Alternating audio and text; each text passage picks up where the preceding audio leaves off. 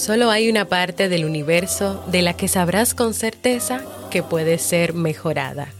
Y esa parte eres tú, Aldous Huxley. ¿Quieres mejorar tu calidad de vida y la de los tuyos?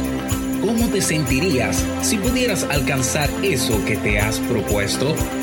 ¿Y si te das cuenta de todo el potencial que tienes para lograrlo? Bienvenida al programa que te ayudará a desarrollar hábitos, establecer mejores relaciones, empoderarte y potenciar tu estado de felicidad personal. Transmitiendo cada semana para todo el mundo desde tu reproductor de podcast favorito.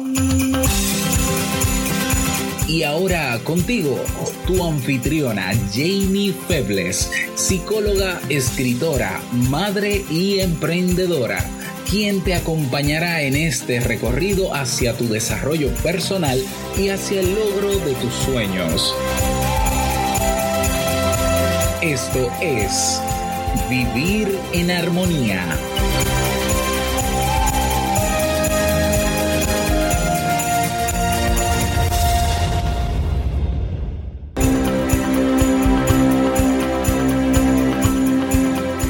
Bienvenidos a la temporada navideña y al episodio 288 de Vivir en Armonía. Mi nombre es Jamie Febles y estoy muy contenta y feliz de poder encontrarme compartiendo contigo en este espacio.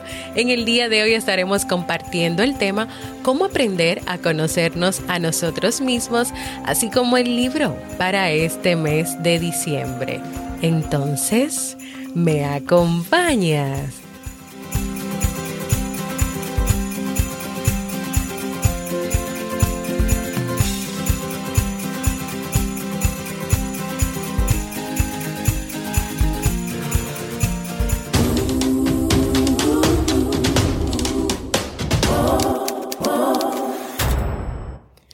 Señores, a mí me encanta esa musiquita navideña de este podcast Vivir en Armonía. Bienvenida y bienvenido a este podcast que siempre tienes la oportunidad de escuchar cuando quieras, donde quieras y en la plataforma de podcast de tu preferencia. Yo como siempre muy contenta de encontrarme nuevamente contigo en este espacio.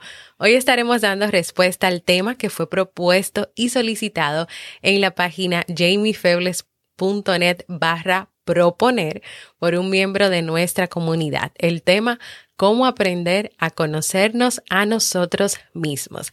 Y me encanta esta petición de tema porque en estas fechas y después de todo lo que hemos vivido en este año 2020, es una pregunta muy interesante. Antes de comenzar, quiero que tengas presente que los seres humanos no somos seres estáticos. Nosotros no somos personas que siempre hacemos lo mismo, pensamos de la misma manera. Somos dinámicos, nos movemos, cambiamos, crecemos, nos renovamos. Pero sí, a pesar de todo eso, hay una esencia que se mantiene y lo vimos en el libro El Camino de la Espiritualidad de Jorge Bucay. Y a partir de esta idea quiero comenzar preguntándote, ¿por qué crees tú que es necesario e importante que te conozcas? O tal vez mejor aún, cambiemos la pregunta. ¿Cuáles son las consecuencias negativas de que no te conozcas? En mi opinión, cuando tú no te conoces, número uno, puedes encontrarte haciendo cosas solo porque los demás te lo piden. Número dos, actuando como las personas te dicen que debes actuar o que debes comportarte. Número tres, pidiendo opinión para todas las decisiones que se te presentan tomar. Pues crees que no tienes tus propias opiniones o que no tienes derecho o que tus opiniones no valen. Cuatro, viviendo en una zona de confort que hoy te mantiene en automático, actuando en automático, como hablamos en el episodio anterior, sin disfrutar las cosas o vivir el presente. Y quinto, no conoces tus emociones o no sabes qué nombre tienen esas emociones que tú experimentas y mucho menos las vives y las manejas de manera saludable o las experimentas o tienes control de ellas. Entonces, ¿cómo aprender a conocerte a ti mismo o a ti misma? Que por cierto, hay otros episodios que también te van a ayudar con esto, pero hoy te voy a compartir algunos ejercicios prácticos, o sea que tú puedes comenzar a practicarlos desde ya de Juan Sebastián Celis, que es un experto en desarrollo personal y finanzas, y claro, con algunas intervenciones y opiniones mías. Ejercicio número uno. Realiza una lista de tus puntos fuertes y tus puntos débiles o tus puntos a mejorar o como tú quieras llamarles. Puedes hacerlo en una hoja de papel o en un documento de texto en tu computadora. Cuando tengas esa hoja o ese documento, haz dos columnas, una donde pongas esos puntos fuertes y otra donde pongas los puntos débiles o a mejorar. Y lo que te invito es a que en ese momento escribas todo lo que te viene a la cabeza de ambos de ambas columnas sin juzgarlo, sin pensarlo mucho. Es como que tú vas a vaciar todo lo que tienes ahí, todo lo que tú crees en lo que tú eres bueno. Ay, yo soy bueno, yo soy bueno cocinando, yo soy bueno fregando, yo soy bueno escribiendo, yo soy bueno escuchando, yo soy bueno, yo soy bueno, yo... todo. Sin juzgar, sin decir, no, eso está bien, eso está mal. Deja que tu mente hable, que tu corazón hable, que todo tu ser hable. Luego, cuando tú termines, entonces analiza cada una de esas respuestas. Incluso puedes preguntarte si cada fortaleza o cada debilidad que tú has apuntado ahí es realmente cierta o tal vez es un prejuicio que tienes sobre ti mismo, sobre ti mismo, o tal vez son ideas que no vienen de ti, sino que es lo que durante todo el tiempo de tu vida te han dicho que tú tienes como punto fuerte o como punto débil. Y desde ahí tú vas a comenzar a ir conociéndote, a ir entendiendo cosas importantes de ti. Puede ser que toda la vida te hayan dicho que tú eres súper disciplinada, que tú eres muy disciplinada, que tú eres muy disciplinada. Y tal vez tú te des cuenta que lo pusiste, pero cuando lo leíste y lo quisiste analizar, es algo que tú has vivido porque te lo han dicho tanto que, hasta tú lo entendiste, pero puede ser que no necesariamente. Y eso no quiere decir que esté mal o que tú estés mal. Lo que pasa es que lo que queremos es que tú puedas identificar esos puntos fuertes que de verdad son para ti, tus puntos fuertes, tus propios puntos fuertes, porque ahora no estamos hablando de lo que otros creen que son tus puntos fuertes. Número dos, realiza una lista de tus pasiones, de tus motivaciones. Escribe todo aquello que te gusta, que te motiva, que te apasiona, que te divierte, aquello que te hace disfrutar de verdad en la vida. Igual, escribe todo lo que llegue a tu mente sin pararte a pensar mucho, analizar o reflexionar mucho, porque si no vas a comenzar a quitar cosas o se va a hacer un boicot el ejercicio. Cuando tú termines, entonces, reflexiona sobre lo que has escrito. Pregúntate si verdaderamente esas cosas a ti te gustan. Y yo le agrego un ejemplo. Puede ser que tú hayas escrito que te apasionan los deportes, como por ejemplo nadar. Pero cuando tú te sientes a revisar la lista y pienses sobre eso, te des cuenta que realmente tú lo hacías o lo haces porque te decían que era el deporte más completo. Pero lo que verdaderamente a ti te gusta es el voleibol. Entonces, hay que pensarlo. Si tú tienes alguna duda, decía el autor, si, sobre si algo te motiva o no te motiva, seguramente significa que esa motivación no es auténtica, entonces que te toca revisarlo y pensarlo. Y mira, esto no es un proceso de tú sentirte triste, sino todo lo contrario, alegre porque tú te estás redescubriendo. Y yo al principio del tema te decía que me pareció muy interesante esta petición de tema, porque ante todo lo que hemos vivido en este año 2020, tantos retos, tantos cambios, yo no creo que tú seas hoy la misma persona. Puede ser que hoy tú quieras descubrir cosas nuevas en tu vida. Esto no es solamente para el que tal vez entiende que no se conoce o las personas que solicitaron el tema, es para todos. Porque puede ser que hoy tus motivaciones, tus pasiones sean diferentes. Puede ser que antes tú entendías que tú tenías que hacer las cosas de una manera específica todo el tiempo, pero esta pandemia te ha enseñado que todo puede diversificarse y ser diferente. Entonces, esto es un buen momento, antes de que termine este año, de tú analizar todo eso. Puede ser que tú digas, antes mis intereses, mis motivaciones tenían que ver con estas cosas. Pero ahora son diferentes. Ahora lo que de verdad a mí me gusta es escribir y estoy desarrollando esta pasión por la escritura. Hazlo. Ejercicio número tres. Piensa y reflexiona sobre las distintas áreas de tu vida. ¿Qué sientes sobre esas áreas? ¿Qué hay? ¿Qué hay en ellas? ¿Te sientes bien? ¿No te sientes satisfecha o satisfecho? ¿Estás consiguiendo o no estás consiguiendo lo que realmente te gustaría conseguir? Y el autor propone cinco áreas cinco, cinco o seis áreas. Yo te voy a, a, comentar unas cuantas de esas áreas y de ellas hace algunas preguntas. Yo te voy a compartir solo unas cuantas de esas preguntas y algunas otras que también yo agregué por ahí. Pero antes de contarte cuáles son esas áreas, para que tú identifiques tu grado de satisfacción o no, y eso te va a dar información para conocerte, quiero recordarte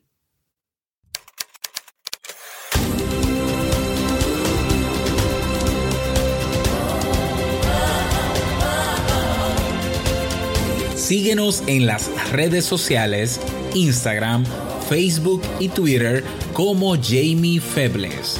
Únete a nuestro grupo en Facebook, Comunidad Vivir en Armonía, y no olvides visitarnos en jamiefebles.net. Allá te esperamos.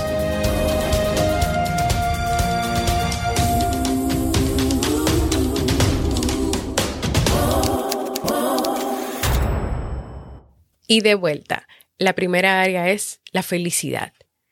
Preguntas, ¿qué es para ti la felicidad? ¿Eres feliz ahora mismo? ¿Por qué? ¿De qué logros personales te sientes orgullosa u orgulloso? ¿Y por qué? Área social. ¿Qué es para ti la amistad?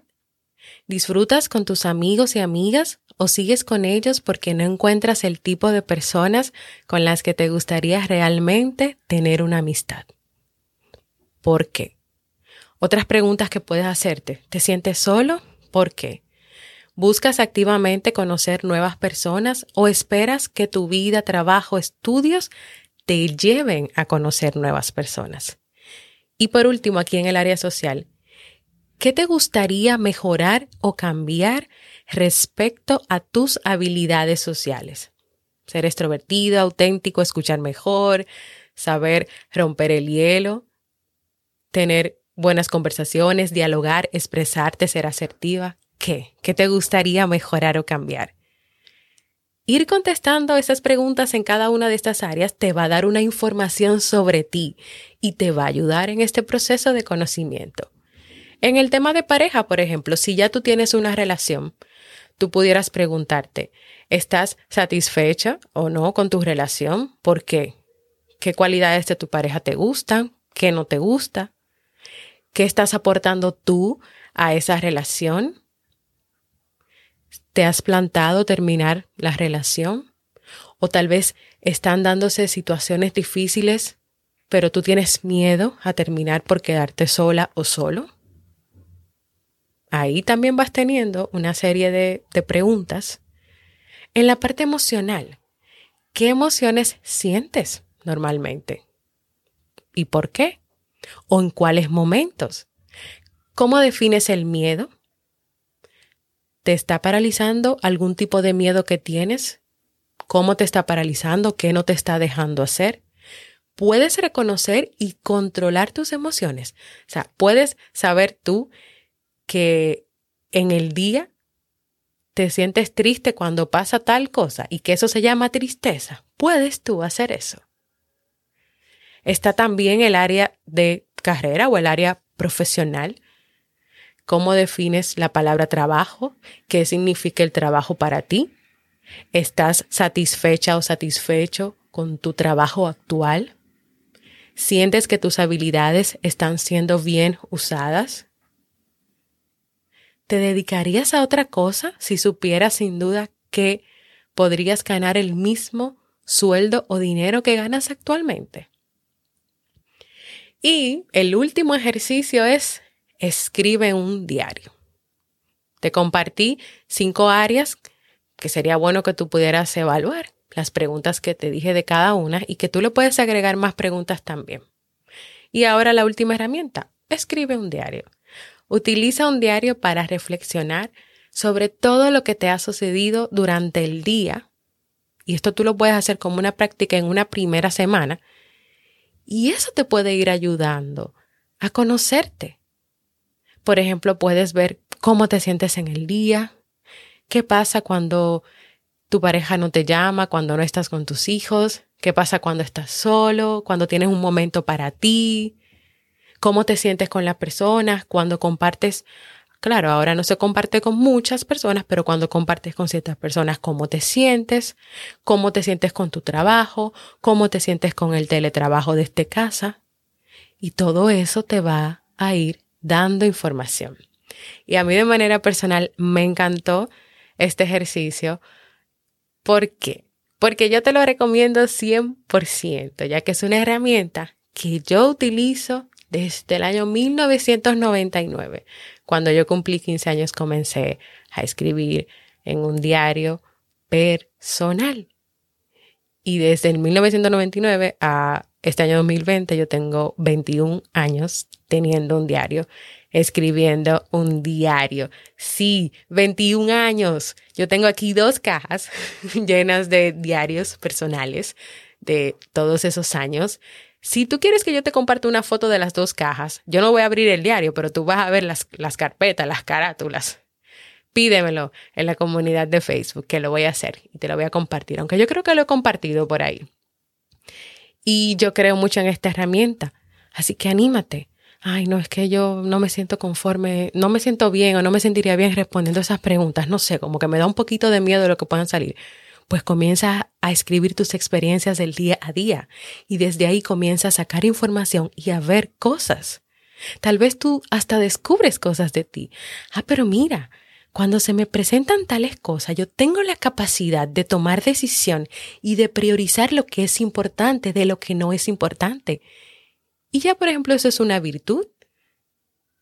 Eso es una habilidad que tú tienes. Eso es algo que es parte de ti. Entonces, ¿te vas a animar a hacer alguna de estas herramientas? ¿Alguna de estas prácticas? ¿Alguna de estos ejercicios? Señores, hasta aquí este tema de hoy que me ha encantado. Me ha gustado muchísimo. Es una forma diferente de poder abordar ese quiero conocerme, ese quiero descubrirme. Espero que como siempre sea de muchísima utilidad para ti. Si tal vez entiendes que ya tú te conoces, ¿qué te parece si igual tú te animas y realizas alguno de estos ejercicios y tal vez descubres algo nuevo? Y si vas a emprender el camino de conocerte o tener más conciencia de ti, puedes comenzar haciendo un ejercicio a la vez e ir viendo cómo te va o con cuál te sientes más cómodo, cómodo para que continúes por ahí. Re recuerda comentarme, ya sea en las redes sociales, en la comunidad o en un mensaje de voz o en un correo, cómo te va realizando estos ejercicios. En las notas del programa te voy a dejar un artículo que yo escribí en mi blog que se llama Cinco beneficios de escribir un diario personal. Te voy a dejar un video tutorial de cómo llevar un diario y también varios episodios de Vivir en Armonía relacionados con este tema. Antes de pasar a nuestro libro, porque sí, tenemos libro de diciembre. Señores, ¿cuánto me ha costado encontrar este libro y poder ponerlo en la aplicación que uso para leer y todo el proceso? Ha sido un proceso de mucha búsqueda, de muchos libros. Al final es un libro que voy a compartir contigo eh, que no era el que yo quería, pero a veces las cosas se complican un poquito y hay que seguir. Hay que seguir adelante. Pero antes de compartirte el libro que vamos a leer en este mes de diciembre, Bere, de la comunidad de Vivir en Armonía, me ha compartido su experiencia ¿Te acuerdas de aquel ejercicio que hicimos de cuatro hábitos para evitar la fatiga en el trabajo? Ella me ha comentado su experiencia en la comunidad de Facebook y hoy quiero compartirla contigo. Dice así, a mí el hábito que más me ha ayudado es el número tres. Ese hábito decía, cuando tengas un problema, resuélvelo inmediatamente, si tienes los datos necesarios para tomar esa decisión. ¿Por qué a Bere le funcionó? Porque ella lo ha aplicado a muchos de los pendientes que le iban saliendo y se podían ir solucionando. También despejó continuamente su área de trabajo. Con relación al hábito 2, ya tenía la necesidad de aplicarlo desde hace tiempo, así que continuó aplicándolo. Y en el que aún debe trabajar es en el hábito 4, ya que suele ser un tanto controladora y le cuesta bastante trabajo que alguien más haga las cosas. Saludos, dice Bere, y espera que alguien más también se anime a contar su experiencia. Así que si tú también hiciste el ejercicio de los hábitos, alguno de los hábitos seguiste y todavía no has compartido tu experiencia, anímate al igual que a hacerlo. Ahora sí, un libro para vivir.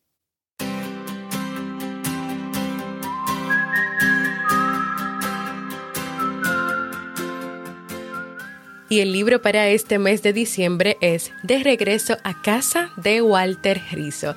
En este libro el autor nos habla sobre la importancia de volver a lo natural y saber integrar las emociones biológicas a nuestra vida de manera constructiva. La psicología de la salud ha demostrado que el equilibrio mente y cuerpo es uno de los factores más importantes para crear inmunidad psicológica y física para lograr esta armonía, no solamente tú necesitas pensar bien y serenar tu mente, sino también integrar adecuadamente tus experiencias afectivas. Lamentablemente la cultura de lo virtual ha creado un mundo artificial que nos aleja de lo esencialmente humano. Estamos tan enfrascados en la rutina mecanizada de lo habitual que hemos desperdiciado una de las mayores fuentes de conocimiento innato que es la emoción biológica. Me acompañas en esta última aventura del año 2020 a encontrar ese equilibrio, esa armonía, esa inmunidad psicológica y física para tener una mejor calidad de vida.